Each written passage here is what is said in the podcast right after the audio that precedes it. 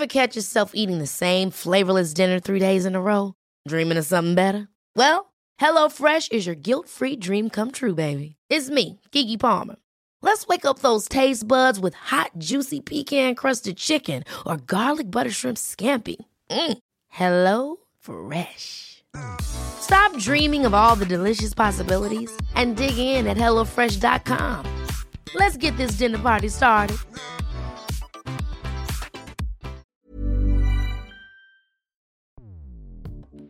Escuchas. Escuchas. Escuchas un podcast de Dixo. Escuchas Bien Comer con Fernanda Alvarado. Reducir a la comida a esto alimento básicamente es reduccionismo y sobresimplismo. Comer es un proceso biológico, psicológico y social. Y no puede ser mi medicamento porque los medicamentos son medicamentos y la comida es comida. Que tu medicina sea tu alimento y el alimento tu medicina. Una máxima inspiradora frase que se le atribuye al padre de la medicina moderna, Hipócrates, aunque no hay evidencia de que él haya dicho. Incluso, los estudiosos argumentan que Hipócrates y sus seguidores probablemente estarían en desacuerdo con ese principio en el sentido literal. A pesar de esto, muchos profesionales de la nutrición la hemos repetido y repetido, pues la alimentación ha sido un elemento central en muchas formas tradicionales de la medicina. Y para platicar sobre esto me acompaña mi queridísima Caro Tapia, alias NutriGeek. Ella es licenciada en dietética y nutrición, cofundadora de NutriGeek. Bienvenida, Caro. Muchas gracias, Fer. Todo un placer siempre estar aquí contigo y platicar esto que tanto nos apasiona. Caro, seguramente tú también lo has repetido, no me hagas sentir mal en ese proceso de deconstrucción, porque yo creo que todo profesional de la nutrición ha dicho, que la comida sea tu medicina. Pero, ¿por qué la comida no es tu medicina? Claro que lo dije, Fer, y hoy en día lo recuerdo y es como, oh, pequeña Caro nos falta mucho que aprender. ¿Por qué la comida no es medicina? Porque la comida es mucho más que eso. Es cultura, es amor, es pertenencia, es felicidad, es, es años, es vidas. Entonces, reducir a la comida a esto alimento, básicamente es reduccionismo y sobresimplismo. Comer es un proceso biológico, psicológico y social. Y no puede ser mi medicamento porque los medicamentos son medicamentos y la comida es comida. Así de sencillo. Exacto. De hecho, eh, la definición de medicamento es una sustancia que sirve para curar o prevenir una enfermedad, ¿no? O para reducir sus efectos. En cambio, un alimento es una sustancia nutritiva que toma un organismo, o sea, hace uno o un animalito, ¿no? Para cumplir sus funciones vitales. Entonces, de entrada, pues no, no es lo mismo que lo mismo. Ahora, entonces, Hipócrates, ese padre de la medicina moderna, ¿nos mintió? No, no nos mintió. Digamos que sus palabras eh, las utilizaron diferente. Encontré que lo que sí había dicho él en un texto que se llama De alimento, dice, en los alimentos se puede encontrar buena medicina, en la alimentación se puede encontrar mala medicina. Bueno y malo son relativos.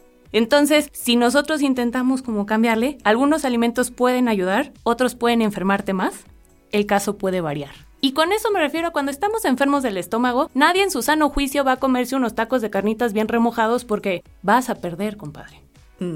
A eso se refiere. No quiere decir que si yo me tomo una naranja, eh, la gripa se va a ir. No. Quiere decir que mi alimentación va a dar las bases para que yo tenga, vamos a decir, un cuerpo sano o vamos a llamarle un sistema inmune fuerte, pero esto no quiere decir que me va a ser inmune o que va a hacer que disminuya o que me dé una enfermedad. Porque si lo pensamos así de sencillo, las personas saludables aún así necesitan comer. Claro. necesitan su medicina. no, no, es cierto. Y también yo creo que aquí como que, que viene mucho esta parte que tú te la pasas repitiendo tu mantra de no hay alimentos buenos, no hay alimentos malos, ¿no? ¿Qué está mal de concebir a los alimentos como medicina? O sea, verlos como el ajo tiene tal sustancia que ayuda para, ¿no? Y seguro, seguro te ha pasado, Caro, porque, híjole, bueno, el que dices, este, soy nutrióloga. Oye, ¿para qué sirve la toronja? Oye, ¿para qué sirve la avena? Como si cada alimento tuviera eh, una definición. La toronja sirve para quemar grasa. La avena sirve, no, y, y pues no, no es así. Entonces, en tu opinión, ¿qué está mal de concebir a los alimentos como medicina? Híjole, un número uno que les quitamos todo este bagaje cultural. Número dos, que también nos confunden. Todos hemos conocido a alguien que ha estado en un proceso a lo mejor de una batalla con cáncer y le han dicho que necesita tomar X jugo o que necesita tomar X concentrado y dejan de lado su tratamiento y su medicamento por este tipo de remedios, vamos a llamarles. Yo no estoy en contra de estos remedios, pero si lo van a hacer, mantengan los dos. Mantengan tanto el medicamento o lo que les están dando como tal de tratamiento y si quieren tomarse el jugo verde, el hongo characay o lo que quieran, adelante háblenlo con su médico, pero muchas veces aquí el problema es que concebimos que este alimento único mágico me va a quitar este malestar. Al parecer la industria es tan malvada que nos quiere enfermos, entonces no funciona así. existen alimentos, por ejemplo, que sí tienen interacciones con los fármacos, como decías, la toronja, ¿no? La toronja es un alimento que no se recomienda consumir cuando tomas ciertos medicamentos para la presión. No es que la toronja te vaya a generar hipertensión, no pero la toronja interviene un poquito en la absorción de ese medicamento. Entonces, son dos o del colesterol también. Exacto. Son dos cosas diferentes que nosotros agarramos y decimos, ah, es comida, es medicamento, lo revolvemos y es con mi medicamento. No. El tema es justo que nos vamos por la tangente. Creemos que vamos a encontrar esta máxima de que el alimento sea tu medicina y muchas veces, el 90% de las veces, no es así. Sí, y sabes que ahorita que, estabas eh, comentando esto, Ok, sí, pueden hacer los dos, eh, los dos tratamientos, el alternativo, sin dejar, evidentemente, el que el médico prescriba, pero también coméntenle al médico cuál es el tratamiento alternativo, porque muchas veces puede resultar contraproducente o no. O sea, tal vez es un inocente jugo verde de apio con espinaca que no va a pasar absolutamente nada, pero hay muchos, muchas eh, situaciones clínicas donde sí va a afectar, porque te puede soltar del estómago y entonces ahí puede ser, o sea, pueden ser muchas cosas, no, no porque la espinaca o el apio sean, entre comillas, malos, pero sí pueden tener un efecto adverso cuando tú estás en ciertos tratamientos. Entonces, si quieren hagan los dos, pero siempre consultando, ¿no? Volvemos a lo que decían. Algunos alimentos pueden ayudar, otros pueden enfermarte más. El caso puede variar.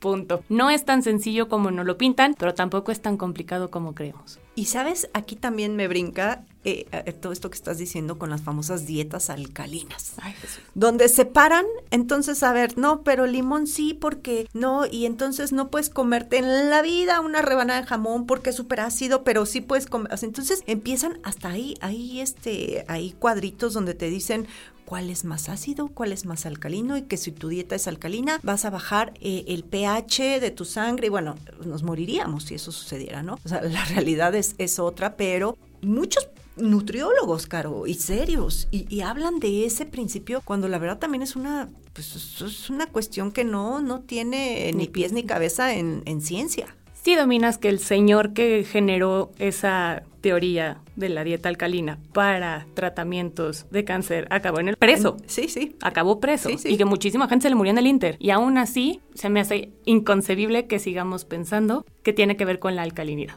No, bueno, le daban a, a personas con cáncer sus boosters de bicarbonato de sodio. O sea, en qué cabeza. Pero mira, te voy a decir algo también porque yo he tenido familia cercana enferma de cáncer y créeme que hacen lo que sea por igual un, como una gotita de, esperanza a que quizá el bicarbonato, pero volvemos a lo mismo. Ok, tómense el bicarbonato, pero no dejen su tratamiento farmacológico, ¿no? Caro, ahora, yo creo también que, que sí, o sea, lo comenzaste platicando, la alimentación, pues sí pudiera jugar un papel para reducir ciertos factores de riesgo en algunas enfermedades, ¿no? ¿Cuál es la importancia de la alimentación para prevenir o curar enfermedades? Híjole, tendría que ver con demasiadas cosas, ¿no? Desde que yo tenga una buena composición corporal, hablando desde si yo tengo un buen porcentaje muscular, puedo también suponer que eh, tengo una buena absorción de vitaminas y minerales, vamos a llamarlo. O si no estoy consumiendo suficientes minerales, es probable, digamos, calcio, es probable que me descalcifique o si no tengo un buen aporte de vitamina D. Entonces ahí es donde viene lo complicado, ¿no? Porque dices, ok, entonces, ¿si es mi medicina o no es mi medicina? No. La falta de vitamina D no te va a dar vamos a llamarlo osteoporosis o alguna enfermedad. Simplemente es un precondicionante. Imagínate que tú estás formada en una fila para comprar tortillas. Entonces, si tú no tienes una alimentación adecuada, se va metiendo una persona delante de ti y una persona delante de ti y menos vas llegando a tu meta, que es consumir tortillas, por así decirlo, ¿no? Entonces, es un poco complicada esta cuestión cuando decimos, no es tu medicina, ¿no? Pero es parte fundamental de tu salud, que es muy condicionante sería, sí. Y también eh, ahorita me, viene a la cabeza esta parte de muchas veces no nos nutrimos con lo que comemos, sino con lo que absorbemos, ¿no? Y pudiera ir muy, muy junto con pegado de todo esto que acabas de decir. Y a esto viene la parte que, que bueno, no podemos dejar de mencionar que son los famosos superfoods superalimentos, que es bien curioso porque, porque no hay una definición real. O sea, si tú buscas en la literatura la definición de superalimento, pues no. O sea, la noción de un superalimento puede resultar muy atractiva, ¿no? Eh, podemos eh, imaginar un alimento poderoso con habilidades especiales, ¿no? Como justamente como promover la pérdida de peso o fortalecer mi sistema inmunitario, pero no existe una definición regulada o con base científica para el superalimento. De hecho, estaba leyendo que el primer superalimento fue por, por una comercializadora de plátanos, ¿no? Te compartí el artículo. Entonces estaba chistosísimo porque dicen, bueno, pues el término finalmente es puro marketing, ¿no? Exacto. Es todo un tema. Yo sí creo en una cuestión más hacia la ciencia y lo pueden buscar. Nutracéutico es muy diferente a superfood. Superfood es totalmente mercadotecnia, padrísimo, necesitan vender, vayan felices. Pero sí existen los nutracéuticos. Justo eh, en esta pandemia escuchamos mucho sobre la cúrcuma, sobre el jengibre, antiinflamatorios que nos ayudaban porque COVID es una enfermedad inflamatoria. Sí, efectivamente sí ayudan, pero no es como que yo me tome una pastilla de cúrcuma y ya, desinflamación forever en mi vida y, nunca jamás, ¿no? tiene, no va por ahí, es muchas veces dosis respuesta y estos nutracéuticos se tardan un rato en funcionar, chavos, tres meses seis meses donde yo estoy tomando una dosis adecuada y pues sí, una pastillita de cúrcuma no va a poder contra mi cajetilla que me echo diario porque pues hay que ser coherentes, no funciona así desgraciadamente. Sí, y también otro punto a considerar es que de repente leemos nada más como los encabezados de los estudios, ¿no? Y, y leemos, el té verde ayuda a quemar grasa, así literal, ¿no? este, y dices, ok, y ya cuando empiezas a ver, pues dices, no, a ver, es la sustancia activa de tal, de este té, y entonces tendría que tomarme, estoy diciendo datos que no son reales, ¿no? Pero 80 tazas de té verde para poder oxidar. Y dices, pues no, entonces, todas esas pastillitas que ve tú a saber qué te estás tomando, ¿no? Quizá no van a, funcionar como, como tal, pero yo sí creo que todos estos eh, alimentos al final del día dentro de un patrón de alimentación saludable eh, funcionan, porque justo eh, hace tiempo puse una publicación en Instagram donde decía eh, los superalimentos no existen, son tus papás, ¿no? Y me decían, pero a ver cómo, si tú has hecho textos donde hablas de los superalimentos mexicanos, porque es un poquito justo esta definición que uno crea sobre esos superalimentos, como diciendo, a ver, estos alimentos, y generalmente yo hablo de los superalimentos mexicanos, ¿no? Para promover justamente su consumo. Sin embargo, no quiere decir que al comer quelites todos los días vas a tener una perfecta digestión y vas a, o sea, no, no, no, no, no nos vayamos por ese lado, ¿no? ¿Tú qué opinas, Caro, de estas infografías que yo creo que tú las has hecho, yo las he hecho, ¿no? En tantos años que llevamos metidas en, generación de contenido, pero los beneficios de la jícama, entonces empiezas a poner todo, todo. Baja el, reduce el colesterol, bajo en grasa. ¿Qué opinas de esto? Son una buena idea y están hechos desde, un, desde una perspectiva de sumar. El único problema también es que nosotros de manera personal, los seres humanos, es como, ah, la jícama es buena, jícama está en el shampoo y es como, no, si quieres póntelo en el shampoo, pero no va a funcionar así, ¿no? Muchas veces hablamos y eso es algo que repetimos todos los profesionales de la salud, dale variedad a tu alimentación y con variedad nos referimos, sí come jícama, pero también come quelites. Sí come quelites, pero también come este otro. Entonces, por ahí va la cosa. Es más como de, de, revisar qué te puede sumar este alimento que a lo mejor en otros lados no lo encuentras. No quiere decir que la jícama es la única, por ejemplo, que tiene fibra. Sí. Y creo también que muchas veces, pues estas infografías, y, te lo digo porque yo he trabajado con ciertos alimentos, aunque ustedes no crean, pero sí, hay manzanas que tienen marca, hay pasitas que tienen marca, entonces, donde te piden que hables de los beneficios de las peras, de las manzanas, de los cacahuates. Ok, lo haces, pero eso no significa que porque tú pongas que eh, las almendras tienen grasas saludables y pueden aumentar el HDL, el colesterol bueno, pues que ya comas 80, y aparte no sé cuántos gramos de almendra ahí ponen, que tienes que comer, que si lo traduces a calorías y a, aporte de grasa en tu dieta es elevadísimo, ¿no? Entonces, también hay como que tener ahí este un poquito de sentido común sobre eso. Y lo mismo con las declaraciones saludables en los empaques. El aceite sin colesterol, las tortillas con prebióticos, perdón. Las tortillas sin gluten. Tortillas sin gluten. Exacto. Muchas veces se agarran como de nuestra inocencia. Punto. Sí, y al final del día es marketing. Y a ver, ahora te voy a preguntar al revés. ¿Hay alimentos que no se enferman? Sí, aquellos a los que eres alérgico están en mal estado o, no son aptos para su consumo. Exactamente. Y también, bueno, a ver, hay de repente también una lucha entre los mismos profesionales de la salud, ¿no? Eh, sobre los ultraprocesados. Y sabemos que, pues sí, en efecto, yo, quien me conoce, saben que soy una promotora a no consumir azúcar. Sin embargo, esto no significa que no me coma un chocolatito, ¿no? Que un buen pastel, pero hay que saber ¿En qué momento? Elegir las batallas, ¿no? Pero así, como tal que enferman, pues solamente que los consumieras todos los días en todas tus comidas, ¿no? Exacto. Y finalmente, Caro, ver los alimentos como medicina ¿crees que tiene implicaciones a nivel psicológico o emocional? Sí, claro. La relación comida, eh, mente, cuerpo es demasiado íntima. Al ver a la comida como medicina, podemos contribuir a una obsesión de comer limpio dentro de los macros, bien o mal. Y cuando ya le damos este juicio de valor de comí bien o mal, la cosa se descontrola. Porque de repente, imagínate que yo mañana me enfermo de X cosa y me dicen es que fue porque comiste mal. Oye, yo no necesito esta doble culpabilidad, uno de estar enfermo y dos de porque me comí una cosita. ¿Ya con eso mi salud valió? Entonces es muy complicado porque también empezamos con esta ambivalencia y dicotomía muy violenta donde no puedo comer esto porque es malo. ¿Por qué es malo? Porque estoy enfermo. Entonces, a nivel psicológico, claro, claro que las personas no necesitan esta carga extra. Sí tiene mucho que ver. Yo considero que la salud a veces nada más la concebimos con colesterol, triglicéridos y peso. Y no, la salud sabemos que es biopsicosocial. Y lo psicológico últimamente está tomando y me da mucho gusto, mucha fuerza y mucho impacto y la comida, claro, que puede llegar a generar un impacto a nivel psicológico.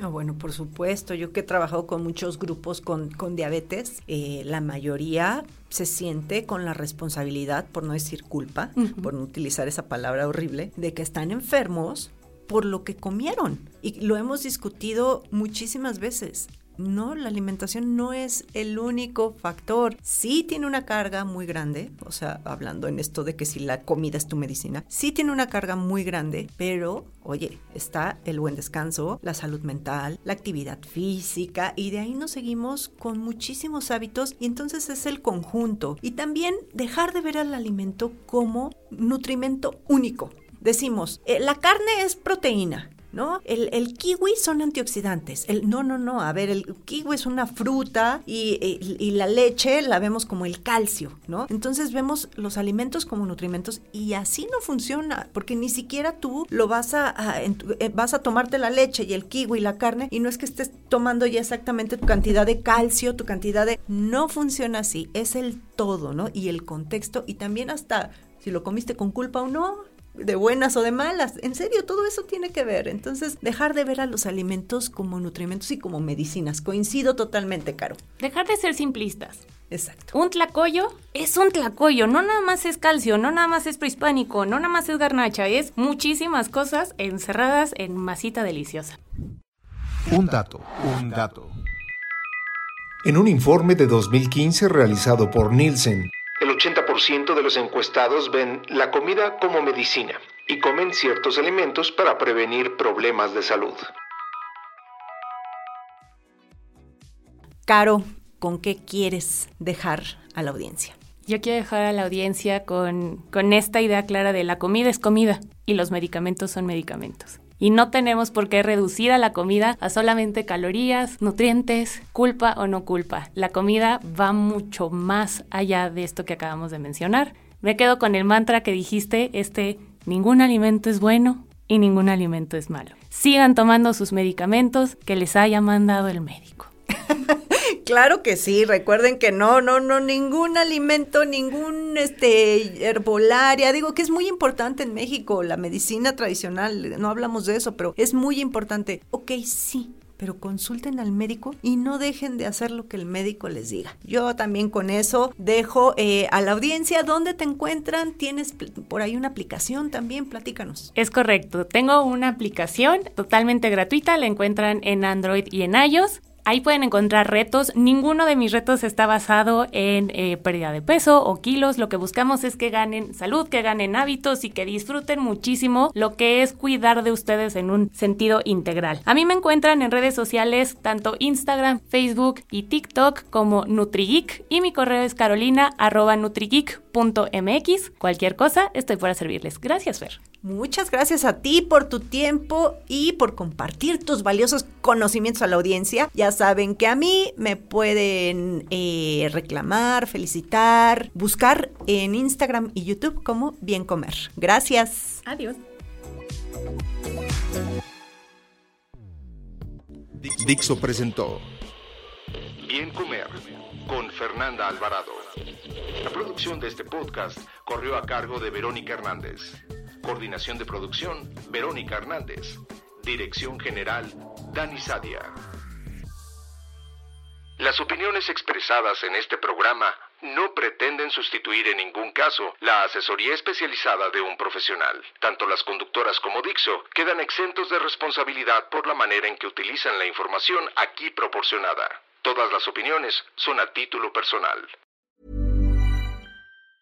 Mom deserves the best, and there's no better place to shop for Mother's Day than Whole Foods Market. They're your destination for unbeatable savings, from premium gifts to show-stopping flowers and irresistible desserts. Start by saving 33% with Prime on all body care and candles. Then get a 15-stem bunch of tulips for just $9.99 each with Prime. Round out Mom's menu with festive rosé, irresistible berry chantilly cake, and more special treats. Come celebrate Mother's Day at Whole Foods Market.